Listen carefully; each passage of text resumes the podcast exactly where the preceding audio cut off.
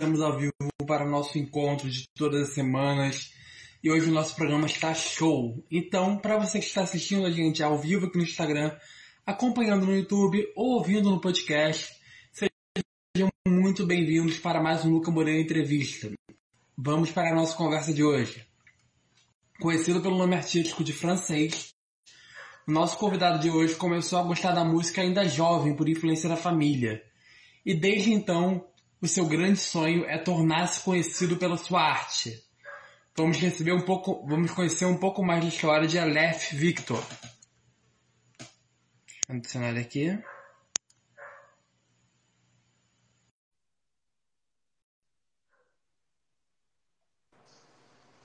Olá, tudo bem? E aí?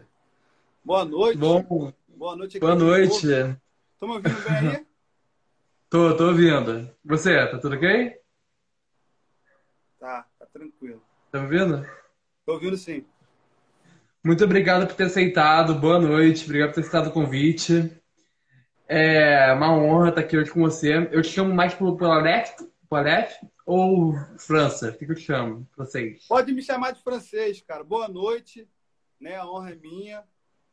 É um prazer estar participando do teu canal. Falando um pouco da minha vida, da minha carreira, e de muitas coisas Aí. que vai acontecer aí. Vamos que, que tem história por aí. É, bom, como falamos agora na introdução, você é descendente de uma família de cantores, né? E quando jovem integrou o coral de uma igreja. É, eu queria perguntar como realmente foi o início da sua relação com a música, o começo desse sonho de viver da arte, como isso tudo começou. Então, a minha família é a família de músicos, né? Eu cresci ouvindo música na sala, no banheiro, minha mãe ia tomar banho, botava música. Então era muito muito normal a gente ouvir música dentro de casa. Minha avó era do coral da igreja. Pô, minha tia, ela foi música, é, é, ela fez música profissionalmente, né? Então todo mundo ali em casa gostava muito de música. Então fui criado, nascido, né? Nascido e criado essa situação de gostar de música. Eu fui praticamente embutido a, a, isso aí já foi, fez parte de, de mim, tá ligado? Foi entrando assim Sim. no sangue e quando eu vi eu já tava cantando. Legal. Bom, hoje você está com, tá com 28 anos. Se eu estiver te botando mais velho, desculpa. Porém, é, faz quatro anos, né, que aproximadamente você deixou o coral da igreja, né? É, quais foram os principais aprendizados que você obteve nesse meio tempo que você estava lá dentro?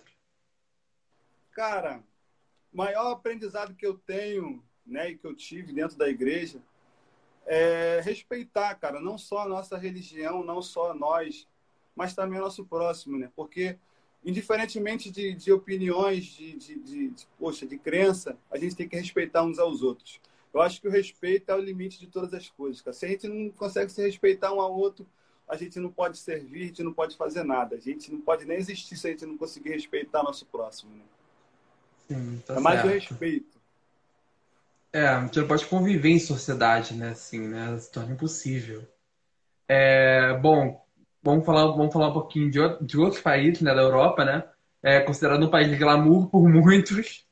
Você passou três anos morando na França, que foram entre momentos de aperto, né? Felicidade, né? Foi uma, uma mistura de coisas, incluindo dificuldades financeiras, saúde, entre outras questões. Como você definiria esse tempo que você teve no país? Cara, foi um momento muito marcante na minha vida, né? Eu, na verdade, fui primeiro para Portugal, né? Meus tios já moravam em Portugal e fizeram um convite porque a empresa estava crescendo e eles me ligaram para a França e falaram: "Poxa, eu preciso, né, que você venha para cá para me ajudar". E aí eu fui, meu filho pequeno, falar nisso, acabou de chegar aqui agora, o bagunceiro. Vem cá, filho. Assim, não, é verdade, dá um tchau pra tu. Olá! Ah. Então ele estava A entrevista agora é com ele. Então ele estava muito pequeno ainda na época e surgiu essa oportunidade e estava com muita dificuldade financeira, tava, já estava assim prestes de entrar na pandemia e aí eu pensei, em, poxa, o que, que eu faço, né, cara? Eu entro, vou, não vou e acabei Hum. optando por ir, né? Muito por causa do meu filho, pensando nele, pensando no futuro dele, porque querendo ou não a gente vive num país que é um país rico, né? Nosso Brasil é um país que é rico em todas as coisas. Você planta, você colhe, você tudo que você investe aqui tem, só que é um país, infelizmente, de muita corrupção. Né? Isso fez com que o nosso país quebrasse, quebrasse muito. Então, hoje em dia, poxa, as pessoas né, luta para viver com um salário mínimo. Pô, a carne, o valor da carne é 40, 50. Então, tava muito difícil de manter não só a mim, mas como também ele, como criança. Era fralda, era, poxa, Danone, essas coisas todas. Então, eu entre dar o melhor para ele e ficar ausente, né, por um tempo, eu resolvi fazer isso, né, me ausentar por um tempo para conseguir dar o melhor para ele. Acerca de, de, estudo também, poxa, querer colocar ele numa escola particular sempre foi meu sonho, né, de colocar ele para estudar na melhor escola, poxa, comprar a melhor roupa, poxa, ele querer um presente, eu ter condições de comprar um presente. Então isso fez com que eu fosse para lá. Bom, é, durante essa experiência você acabou logo de início, né, entrando em estado de depressão pela distância da sua família, né? E uma das soluções que você encontrou para esse momento foi se entregar à música, né, pelo que está na sua biografia. Você diria que esse seu retorno, você viu como uma esse seu retorno para a música, você viu como uma solução de emergência para aquele momento que estava passando? Sentido? Eu digo que sim, cara, porque ficava como se fosse um vazio. Porque por mais que eu falasse com eles pelo telefone todos os dias, não é a mesma coisa.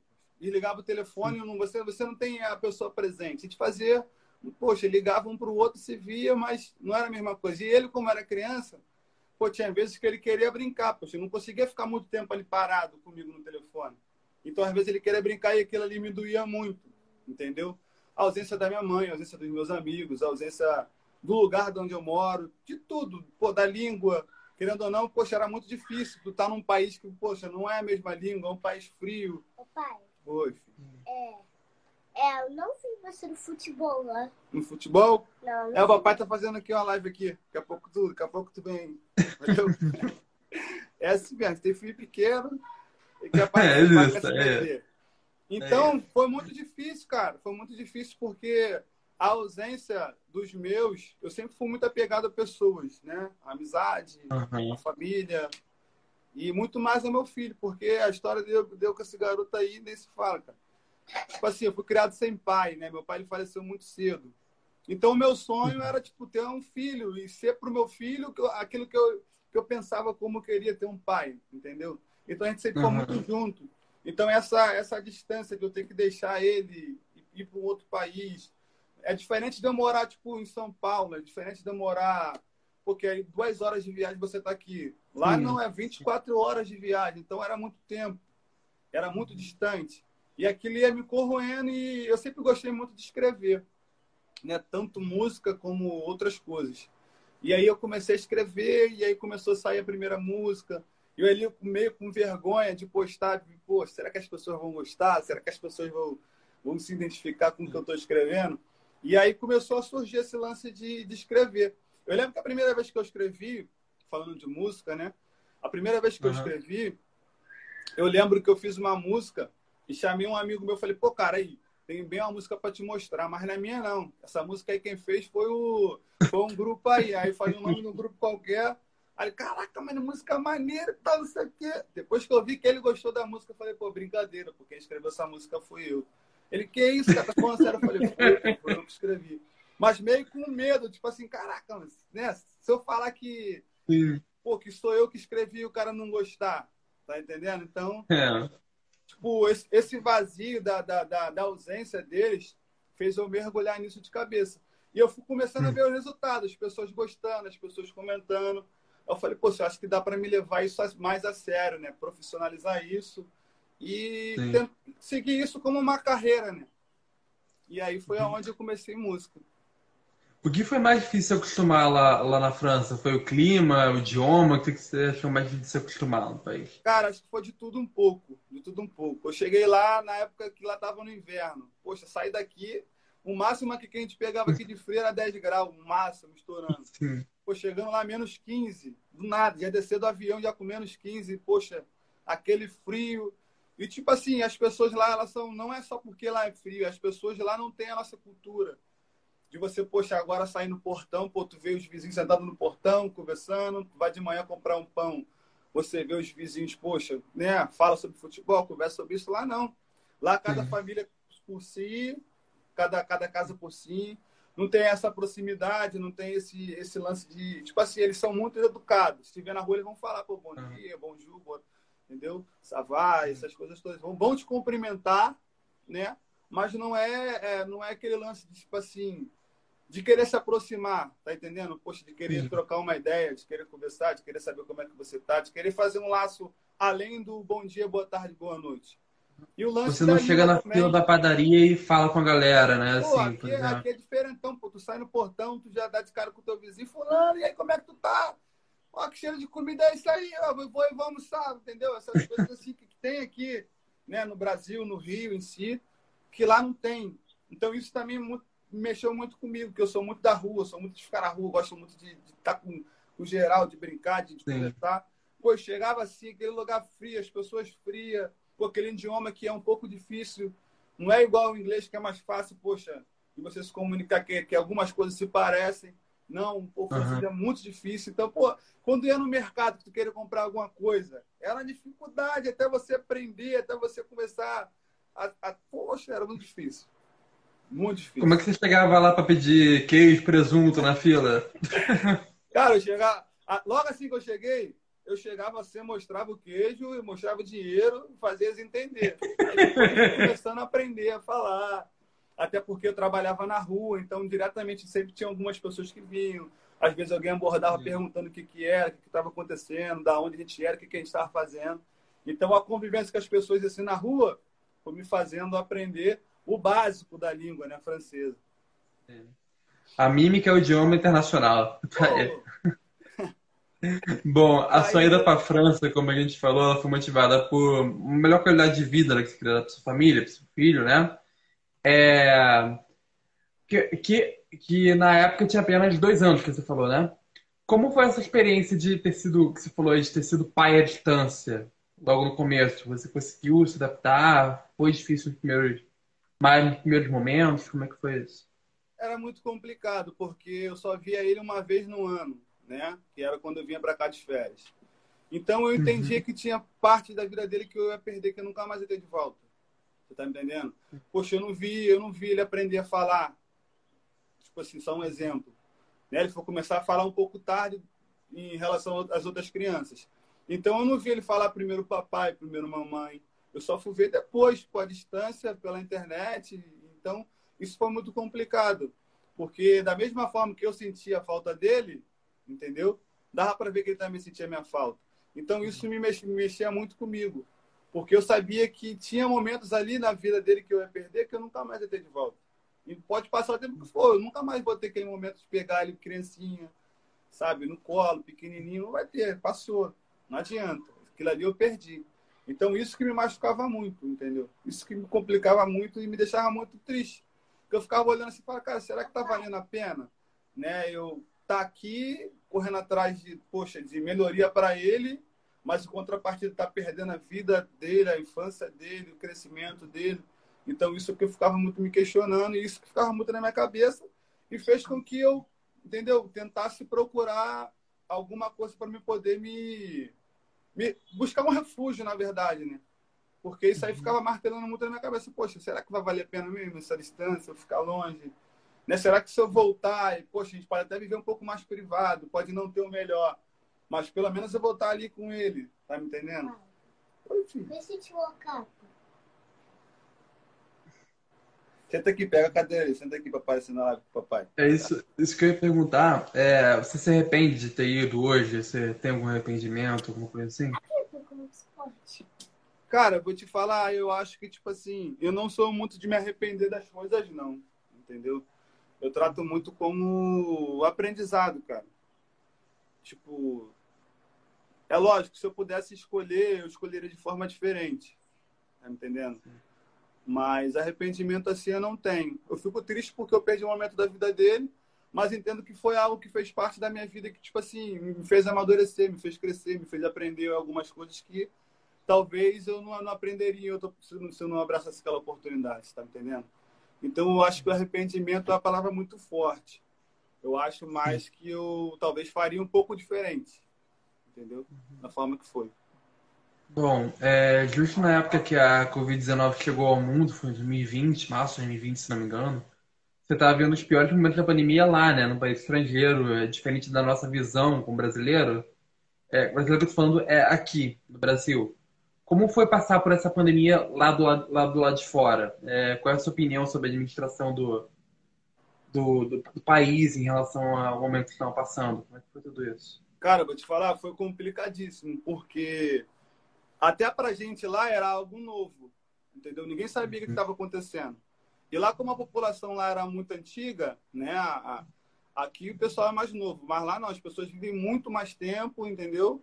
Poxa, então tu, é frequente você ver, poxa, senhoras de, de 80 anos dirigindo, senhores de 80 anos andando de bicicleta, porque lá a população é mais antiga. Então, como lá é um país frio, entendeu? A Covid veio e veio levando muita gente morreu muita gente. Então eles não sabiam o que, que era a princípio, não sabiam como tratar aquilo.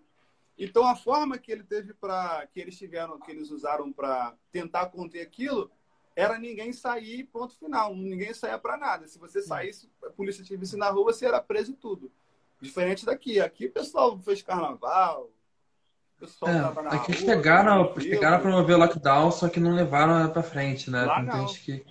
Lá, lá, como é um país sério, se as pessoas te vissem na rua, você era preso. Então, já era difícil, né, em si, a distância das pessoas. Mas, tipo assim, um trabalho, né, o dia a dia, você vê pessoas na rua, aquilo ali, tipo, fazia com que o tempo passasse mais rápido.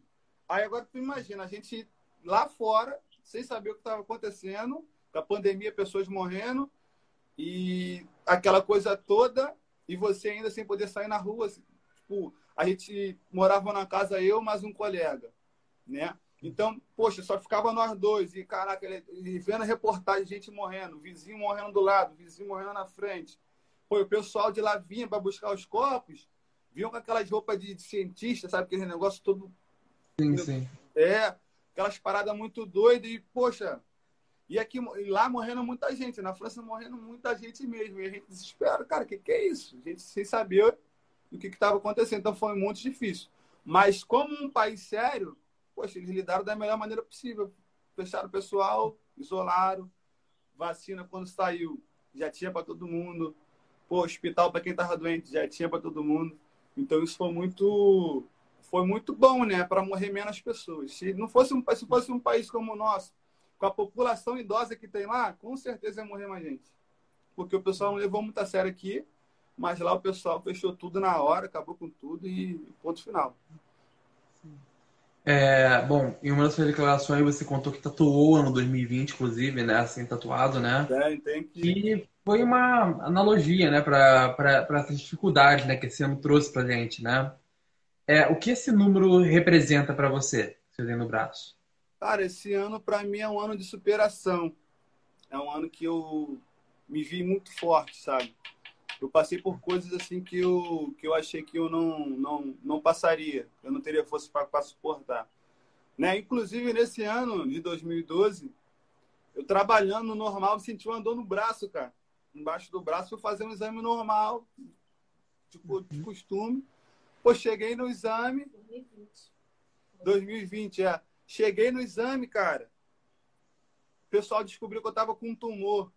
Já me internaram, já me operaram, tiraram o tumor, o tumor era benigno, tiraram e. Tipo assim, graças a Deus que eu estava lá. Porque talvez se eu tivesse aqui, eu talvez nunca descobriria que eu tinha um tumor, talvez o tumor benigno poderia se transformar em algo pior. Então, tipo assim, foi um ano para mim que foi muito, muito, muito difícil. Poxa, foi um ano que a pandemia estava em alta lá também ainda. Foi um ano que eu passei por essa cirurgia. Foi um ano que eu estava distante do meu, poxa, bem distante do meu filho, porque não estava dando para viajar, porque estava tudo fechado, não tinha voo para cá, não tinha voo para lá. E era um ano que, tipo assim, a gente não sabia o que ia ser daquele dali para frente. Quando que ia abrir passagem para voltar para casa. Ninguém sabia se, o que estava acontecendo, se a gente ia sobreviver. Eu ficava pensando, falei, cara, já pensou, eu vim para cá, escapei do Rio de Janeiro, que tem bala voando para todo quanto é lado, fiquei vivo. sobreviveu aos assaltos do Rio. Poxa, a bala perdida das guerras das comunidades para morrer aqui de Covid nesse lugar longe. Tava doido, longe. É. Vai lá, Natia Lalo. Tava doido, doido da cabeça. Falei, cara, não tô acreditando que está acontecendo. Mas consegui Bom, superar, cara. Consegui vencer, entendeu? Então eu vejo que é, foi um ano para mim de superação. Foi um ano que, que eu me vi forte, sabe? Me vi muito forte. A gente vai falar um pouco do tumor para frente, especificamente. Bom, após um tempo, você acabou retornando ao Brasil, né? Também pelas condições de saúde da sua mãe, né? Do, da ausência, né? Que estava tendo a família. É, como foi pisar novamente no solo brasileiro? Voltar para casa. Então, como você falou, foi algo que juntou o útil ao agradável. Eu já estava um pouco conturbado com tudo que estava acontecendo nessa distância toda. A música começou a andar um pouquinho para mim. E a minha mãe descobriu que ela estava com um problema seríssimo de coração e na época ela tinha sido desenganada pelos médicos. O médico falou que para ela era só uma cirurgia de coração. E a gente sabe que no Brasil, no país que a gente vive, para você ter um transplante de coração, só Deus entrando na causa mesmo e para poder te ajudar. E minha mãe, foi, minha mãe sempre foi uma pessoa muito forte, sabe? Às vezes ela passa mal e finge que tá tudo bem. E às vezes a gente, a, de tanto que ela disfarça, às vezes a gente mesmo não consegue nem ver o quanto que ela tá passando mal. E foi um tempo que ela estava muito sensível.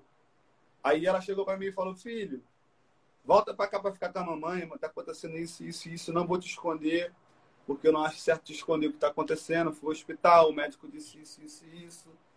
Então, se eu tivesse que fazer um pedido, pô, vem para cá para ficar com a mamãe. Então, eu juntou a distância, juntou tudo que estava acontecendo e esse baque que veio de uma vez por todas. Eu falei, ah, eu acho que agora é a hora certa de voltar entendeu? Uhum. E foi, tipo assim, chegar no Brasil foi algo, pô, minha terra, meu lugar, sabe? Que eu me sinto bem, conheço todo mundo, vou para ali, vou para cá. Aonde eu moro, então, poxa, não tem ninguém que não me conheça, entendeu? Falo com todo mundo, todo mundo me conhece, é algo é muito diferente, sabe? É minha terra, meu lugar, onde eu me sinto bem, onde eu me sinto em paz. E perto de todo mundo, perto dos meus amigos, perto da minha família, perto da minha mãe, perto do meu filho, entendeu?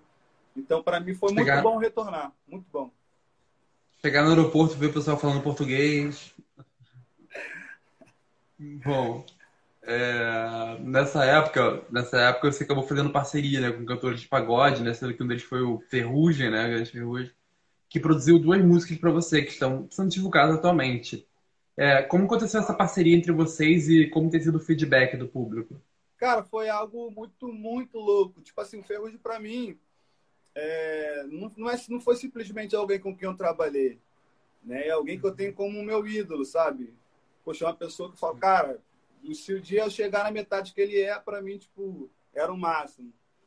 Pô, então a, aconteceu de, de eu escrever uma música, né?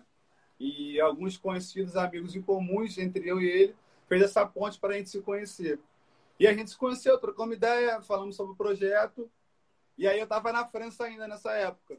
Aí marcamos de, de, de, a gente começar a produzir essa música nas minhas férias. Batesse minhas férias, eu ia vir para cá, a gente ia produzir a música, fazer. Foi, foi algo muito extraordinário. Tipo assim, eu só via ele, só via ele pela internet, celular e tal, essas coisas. Pô, e caraca, cheguei no dia para gravar, irmão. Pô, os caras chegando, pô, é muito doido, experiência é muito doida.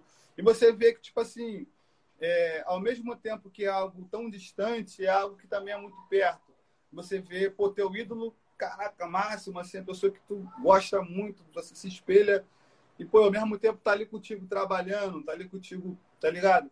É, é, é, é, pô, te elogiando, pô, falando bem do teu projeto, que voz maneira, pô. Tanto é que ele falou para mim, cara, vou fazer algo para você, o que eu sei que, o que eu, o que eu faria para mim, porque eu sei aquilo que eu vou fazer para você, quer dizer, aquilo que eu faria para mim, eu vou fazer para você, porque eu sei que a tua voz ela vai conseguir alcançar as notas que eu alcançaria. Então, tipo assim, tem coisas da minha música que consegue fechar o olho assim e lembrar dos capos que ele faz. Pô, o Ferrugem faz muito. Aí... Então foi algo assim que eu, caraca, mano, como é que esse cara fala um negócio desse pra mim? Tipo, tá doido. O cara é meu ídolo, falar que minha voz é boa, falar que eu sou assim, falar que eu sou sabe trabalhar com o cara. Então foi uma experiência máxima, máxima.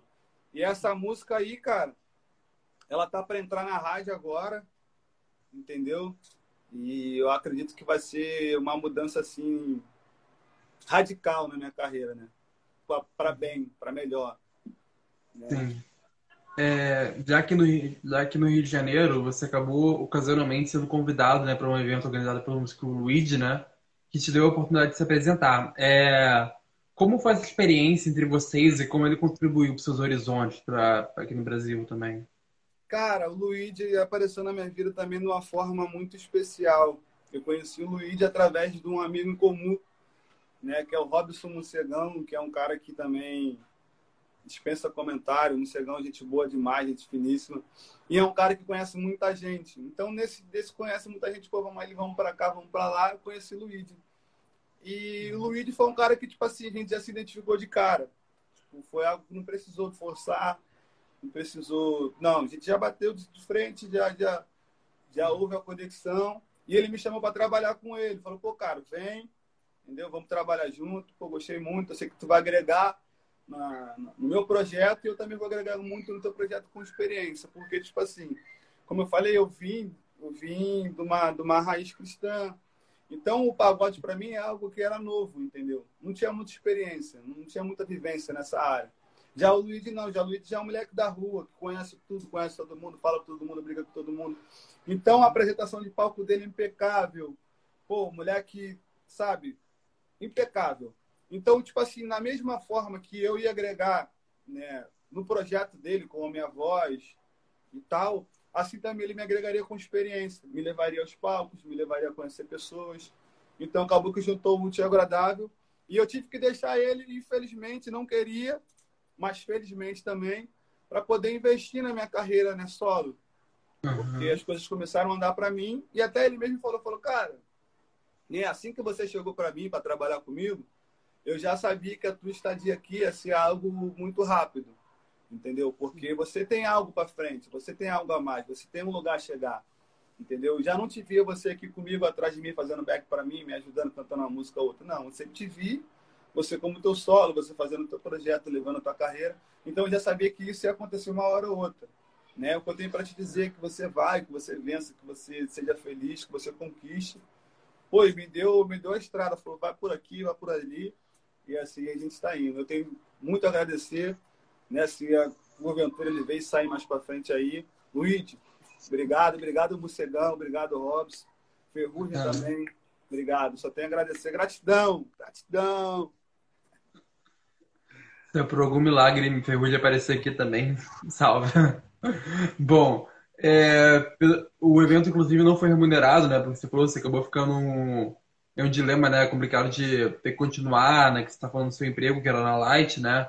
Onde trabalhava em uma empreiteira para ou continuar no evento para seguir seu sonho, e você acabou escolhendo o sonho, né?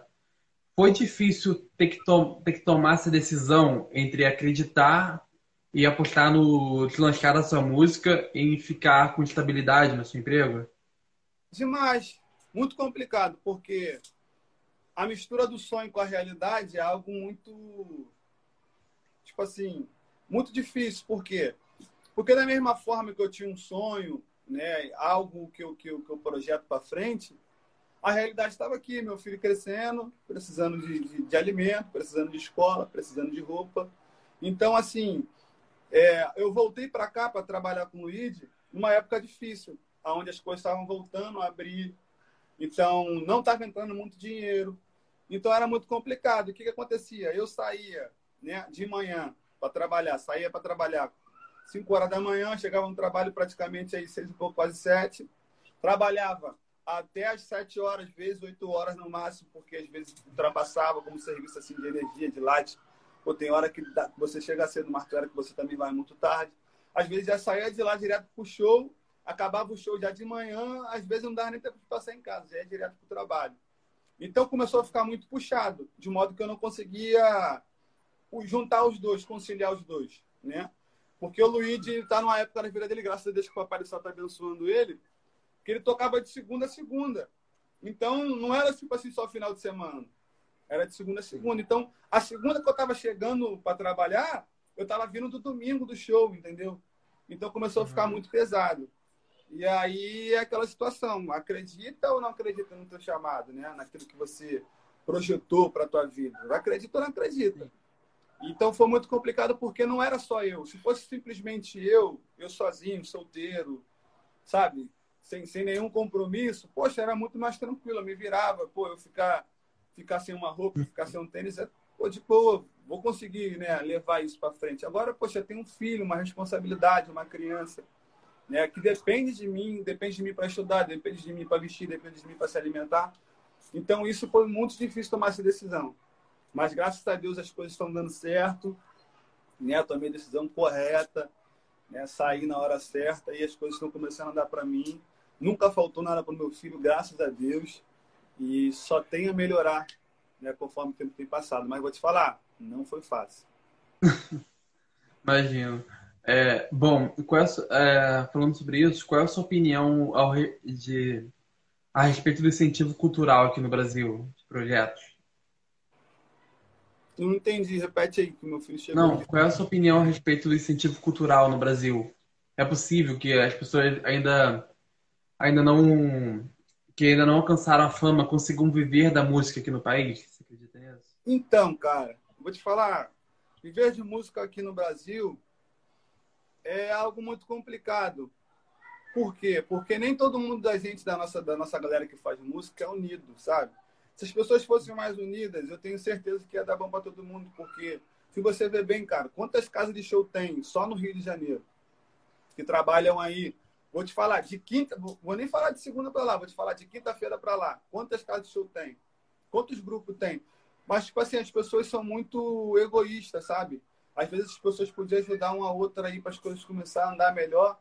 Poxa, as pessoas às vezes fazem três, quatro shows que não conseguem fazer, entendeu? Se arrebentam, pô, no máximo, enquanto às vezes tem um coleguinha que está precisando, que não tem uma portinha, não tem. Pô, Luigi, cara, foi algo assim na minha vida, até eu torno a falar do Luigi, porque, tipo assim, não é todo mundo que abre uma oportunidade para alguém que está começando, sabe? É muito difícil, pô da pessoa te chamar para cantar uma música num palco, aonde o palco está cheio, onde as pessoas querem querem querem é, é, é, mostrar o trabalho pô, do zero. Então era muito difícil. E assim é, não só aqui no Rio de Janeiro, mas em muitos lugares. Tem muitas pessoas que podiam fazer mais por quem está começando, mas não fazem. E isso acaba com que as pessoas que estão começando desanimam, cara. E acabam abandonando noção. Tem muita pessoa boa na rua aí que desistiu, pô, voltou a fazer algo que, tipo assim, voltou a trabalhar de outras coisas por causa disso, porque não tem pessoas que ajudam, pô. não tem pessoas que apoiam, não tem pessoas que, pô, não, tá começando agora, pô, vamos lá cantar uma música comigo, vamos fazer isso. E eu, graças a Deus, por onde eu passei, sempre tive alguém para mim, poxa, estender essa mão, pô, vamos embora, vamos ali, vamos cantar uma música aqui. Por mais que tu não leve um, um, um dinheiro hoje, mas eu entendo que amanhã ou depois, pô, vai, a pessoa vai te ouvir, a pessoa vai ver teu vídeo, ou pode ser que role um convite, entendeu? Então, é tipo assim, hoje aqui, acerca de, de, de, de trabalho com música, é complicado demais. Eu tenho, eu tenho fé que a minha geração para frente vai melhorar isso aí, né? Através de pessoas assim, como o Luigi, né? Como outras pessoas aqui estenderam a porta para mim, abriram a mão para mim, estenderam a mão, abriram a porta. Eu sei que vai, vai, vai mudar isso aí. É, a gente está chegando ao final de mais uma entrevista. Eu sempre gosto de finalizar com uma pergunta mais reflexiva. Considerando tudo isso que você passou, é, grandes crises financeiras, uma família para criar, tudo isso que a gente falou aqui hoje, um pouquinho, né? Claro que foi muito breve, tudo que a gente falou. Até que ponto você é capaz de correr atrás de seus sonhos e o quão, e o quão disposto você está para conseguir realizá-los? Então, cara, hoje, hoje eu já olho meu sonho com algo mais palpável, entendeu? Do que há uns anos atrás. Era algo que para mim era, tipo assim, muito distante. Hoje eu já vejo mais perto, entendeu? Então, tipo assim, eu já não me vejo mais sem fazer música. Já é algo que, tipo, já é, é meu. Não consigo me ver daqui a dois anos, poxa, não desmerecendo, pelo contrário. Eu amava a minha profissão, trabalhar na Light, trabalhar com, com energia de emergência. Mas eu hoje eu não me vejo mais fazendo isso, entendeu? Hoje eu só me vejo fazendo música. Então, eu tenho certeza que com o suor, com a luta que eu tenho sempre, correndo atrás dos meus objetivos, logo, logo eu vou chegar ali onde eu tenho almejado. E depois que eu chegar também, amigo, já era. Um abraço. Deixar eu chegar, já era. Arrasou. Bom, muito obrigado. É... Essa foi a nossa entrevista da semana. Francês, muito obrigado por tudo, tá bom? Por estar aqui, por ter reservado um tempinho para falar comigo. E para quem te conheceu a partir da nossa live, onde é que a gente pode te acompanhar? É Instagram, redes sociais, plataformas? Onde é que a gente encontra você? Você que não me conhece ainda. Gente, me segue aí no Instagram, tá? Cantor Francês Oficial. Aí você vai achar tudo, aonde você pode contratar para fazer show, com quem você vai ligar. Entra no meu Instagram, me segue. Tem também minhas músicas que já estão nas plataformas digitais, estão no YouTube, tá no Spotify. Se você quiser também postar aí no, no Story no Instagram, também tem minha música aí no Instagram. É só tu colocar lá, agora só vai da gente. Essa música aí que vai para a rádio logo em breve, eu sei que você vai ouvir, você vai ficar bobo com essa música aí. Então é isso, ó, me segue aí e é aquilo. Agora só vai da gente, é a música do momento. Valeu. E lembrando para você que perdeu uma parte desse episódio ou quer ver os, os episódios do programa, tá Luca Moreira entrevista no, no podcast Spotify e Amazon Music. Até a próxima, vocês. Valeu. Cara, obrigado. Beijo vocês que me assistiram, ficaram aí. Beijão, obrigado, obrigado. Valeu.